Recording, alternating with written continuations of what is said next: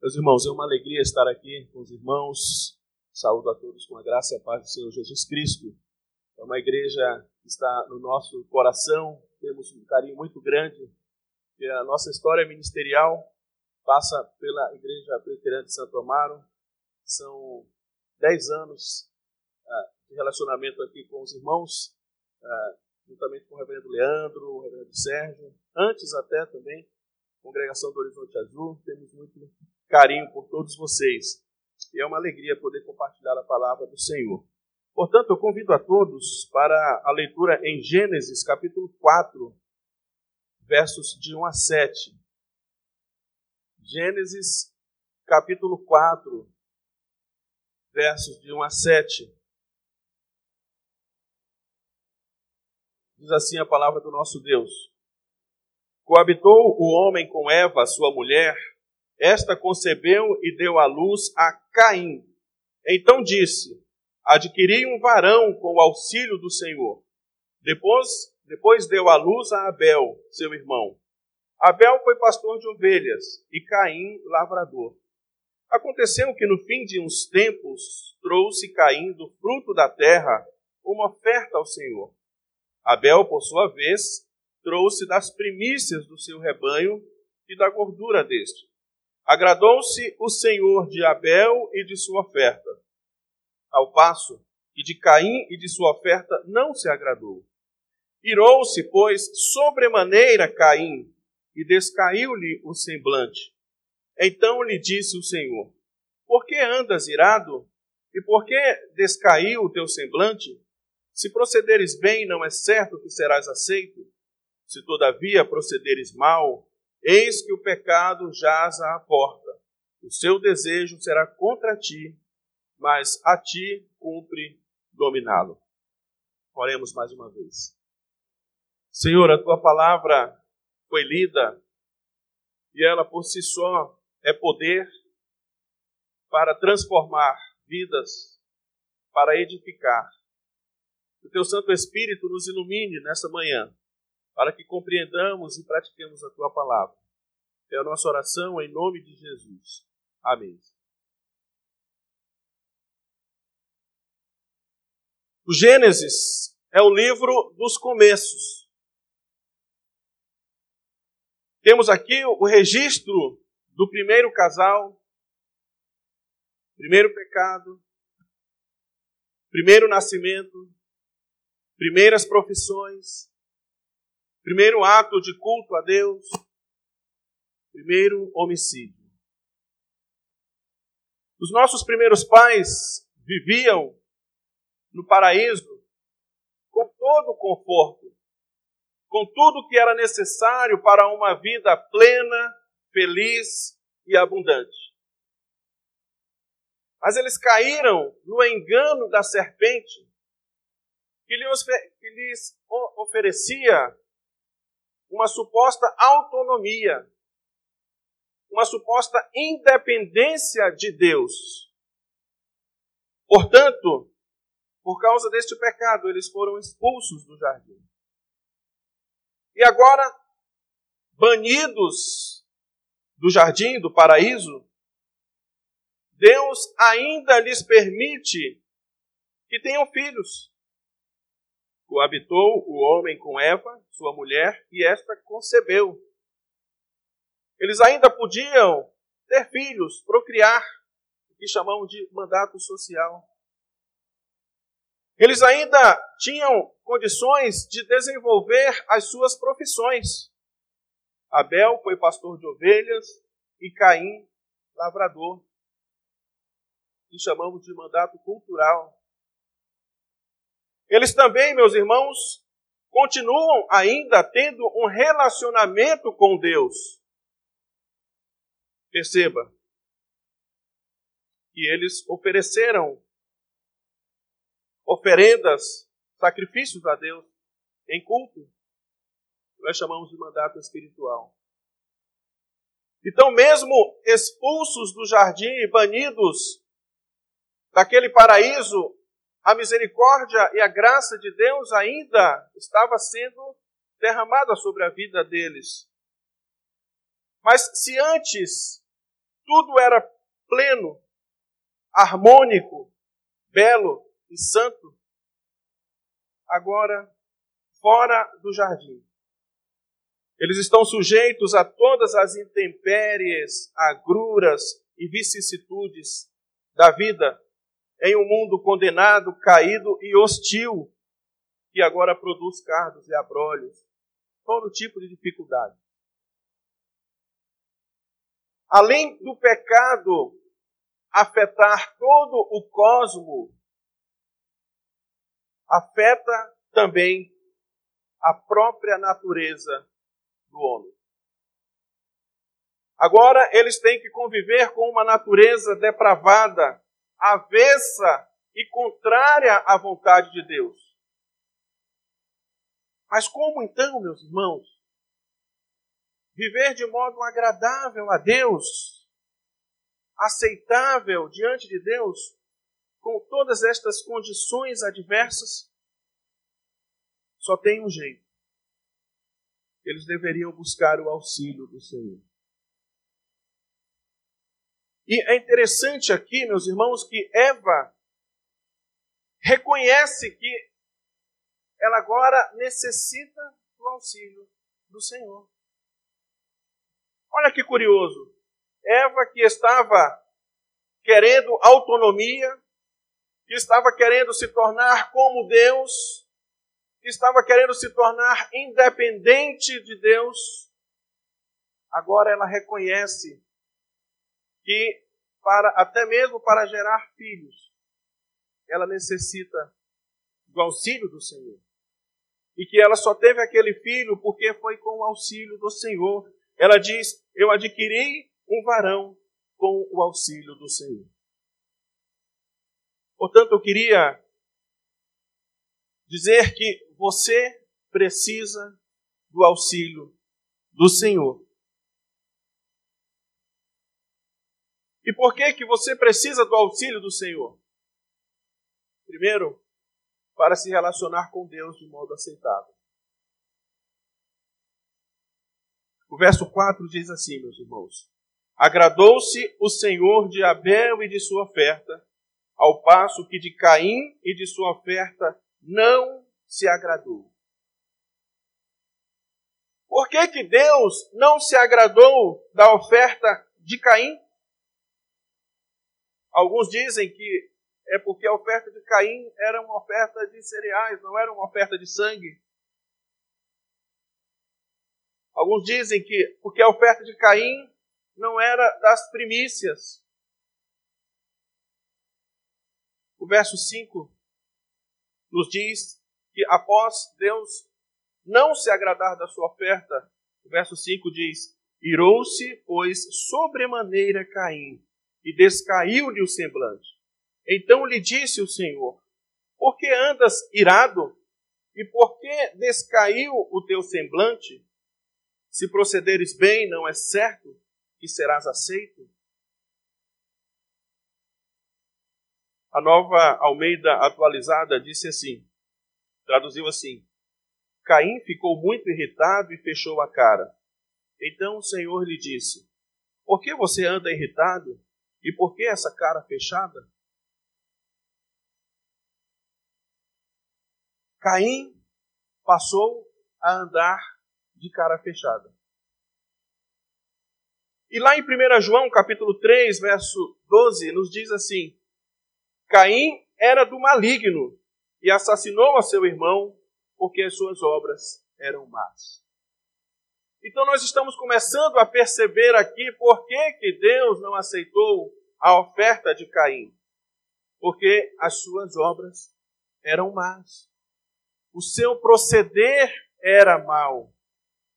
Lá em Judas 11, quando está falando acerca dos homens ímpios, aqueles homens que rejeitaram o governo e difamam autoridades superiores, ele diz: ai deles, porque prosseguiram pelo caminho de Caim. Eles rejeitaram o governo. Então nós temos aqui mais uma dica por que Deus não aceitou a oferta de Caim, porque ele continua buscando uma suposta autonomia. E ele continua rejeitando governo do Senhor. Porque a oferta de Caim, meus irmãos, era fruto de um coração obstinado, rebelde e autossuficiente. A obstinação de Caim criou um Deus à sua própria imagem e semelhança. E acabou criando a sua própria religião. Essa é a situação de todo homem sem Deus. Cria o seu próprio Deus, a sua imagem e semelhança, e a sua própria religião.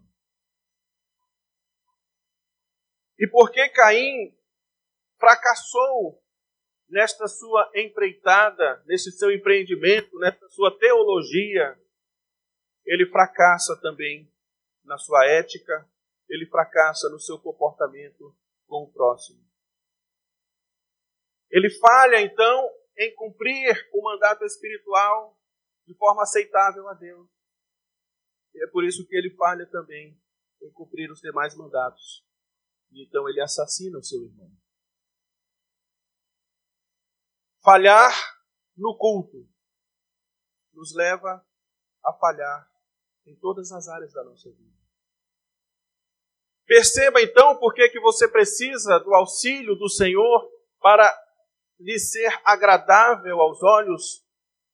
Porque se você quiser ser agradável a Deus, a sua própria maneira, você jamais conseguirá agradar a Deus. Ofini e Finéias pensaram que a simples presença da arca da aliança no meio de uma batalha lhes garantiria vitória. Eles estavam mais uma vez falhando no seu relacionamento com Deus, na sua compreensão de culto a Deus, na sua compreensão de relacionamento com Deus.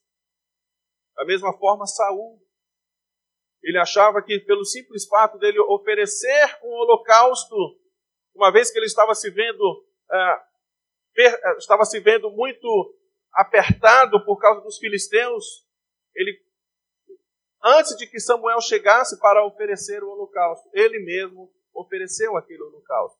E aquilo foi então a sua ruína. E Deus o rejeitou como rei. Caim fracassou no altar. E é por isso que ele fracassou também em todas as áreas da sua vida. E aí Deus diz: se você continuar assim, o pecado vai continuar dominando você.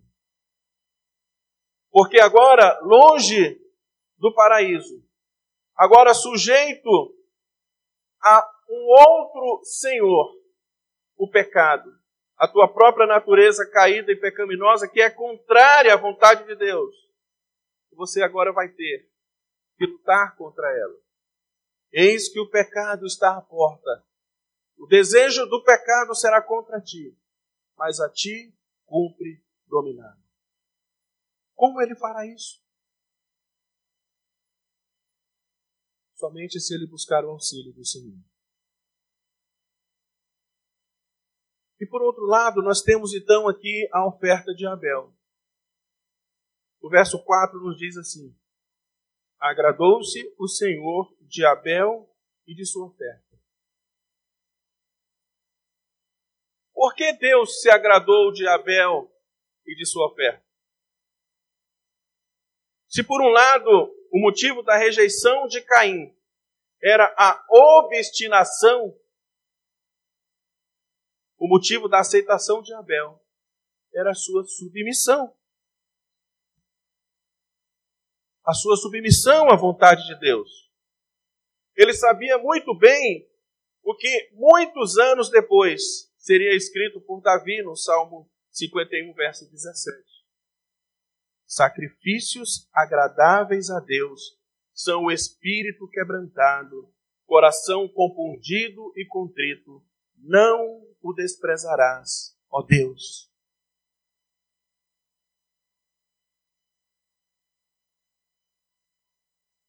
Era um sacrifício de sangue? Sim. Sacrifício de Abel. Houve derramamento de sangue. era das suas primícias? Sim.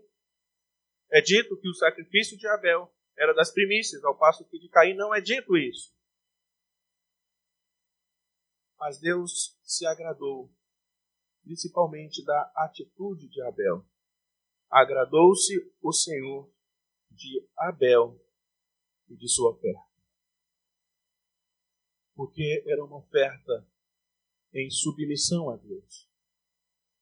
Como nós sabemos disso? Porque Hebreus capítulo 11, verso 4 nos diz que a oferta de Abel foi oferecida pela fé. Pela fé, Abel ofereceu o mais excelente sacrifício do que Caim, pelo qual obteve testemunho de ser justo, tendo a aprovação de Deus quanto às suas ofertas. Por meio dela também, mesmo depois de morto, ainda fala. Portanto, a oferta de Abel foi acompanhada de fé, de submissão, porque ele reconhecia que necessitava do auxílio do Senhor. Então, meus irmãos, como poderemos agradar a Deus neste mundo caído, pecaminoso com uma natureza contrária à vontade de Deus? Nós temos que oferecer um sacrifício de sangue? Não. Cristo já fez isso de uma vez por todas. Cristo já ofereceu a si mesmo como sacrifício vivo e eficaz, de uma vez por todas, como está em Hebreus capítulo 7, verso 27. Cristo é o mais excelente sacrifício. Cristo é o mais excelente sacrifício trazido por Abel, mas desprezado por Caim. O motivo da recusa, então, meus irmãos, não foi a natureza da oferta, mas foi o pecado que o dominava. Ele deixou com que o pecado o dominasse. Caim saiu da presença de Deus com raiva, com a cara fechada. Antes de se arrepender e buscar o auxílio do Senhor.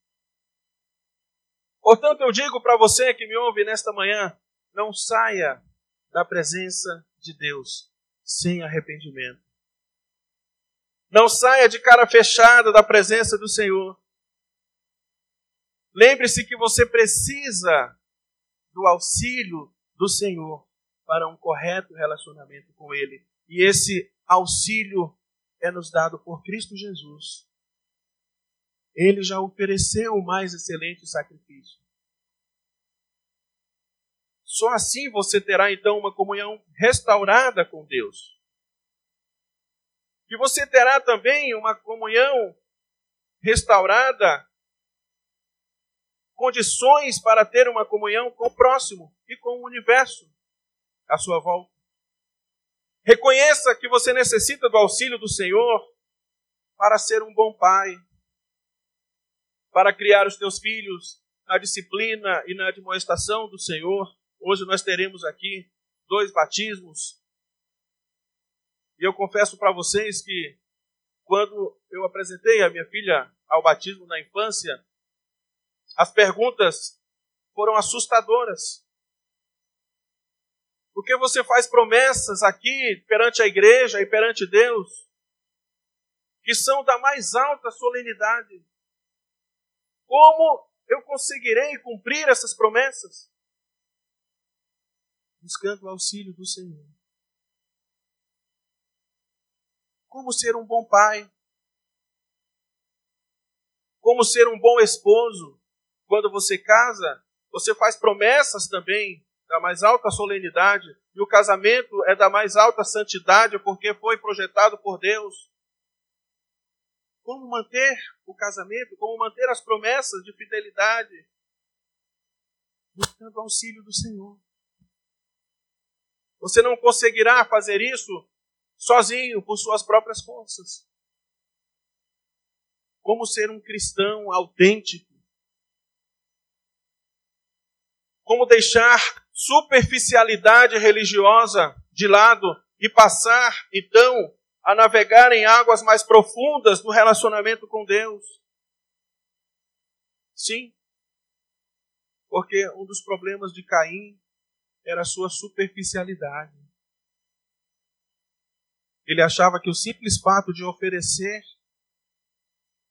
uma oferenda, um sacrifício a Deus, isso já era o suficiente para que ele fosse aceito. Muitos cristãos vivem uma fé superficial. Não tem profundidade, não tem raízes. Porque ainda vivem buscando uma suposta liberdade, uma suposta independência de Deus. E ainda criam os seus próprios deuses, a sua imagem e semelhança.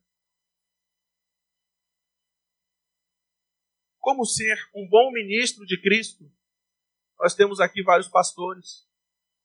As promessas também que fazemos são da mais alta solenidade. Como ser um bom presbítero na casa do Senhor? Como ser um bom diácono na casa do Senhor, um oficial da igreja, um líder, um professor de escola bíblica dominical? Reconhecendo que necessitamos do auxílio do Senhor. Meus irmãos, para concluir, todo mundo começa errado em algum aspecto. Em algum aspecto da vida, é possível que tenhamos começado de maneira errada. Talvez entramos no casamento ou no relacionamento de maneira errada. De forma que era contrário à vontade de Deus. Talvez começamos o pastorado de maneira errada, por motivações erradas, talvez. Talvez iniciamos como pais de maneira errada, demos muitos, ah, ah, cometemos muitos erros como mães, mas todos nós aqui temos a chance de um recomeço. Todos nós temos a chance de recomeçar, de restaurar o casamento, de restaurar a comunhão com o filho, com a filha, com o esposo, com a esposa, restaurar o chamado ministerial, reconhecendo que necessitamos do auxílio do Senhor. O começo é importante, mas o fim, a forma como terminamos, é também de suma importância.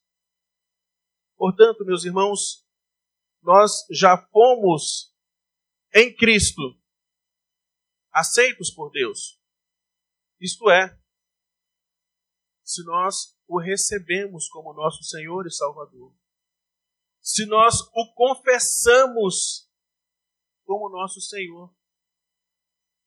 E é por isso que eu não queria terminar essa mensagem sem dizer para vocês não saia daqui sem arrependimento. Não saia daqui de cara fechada.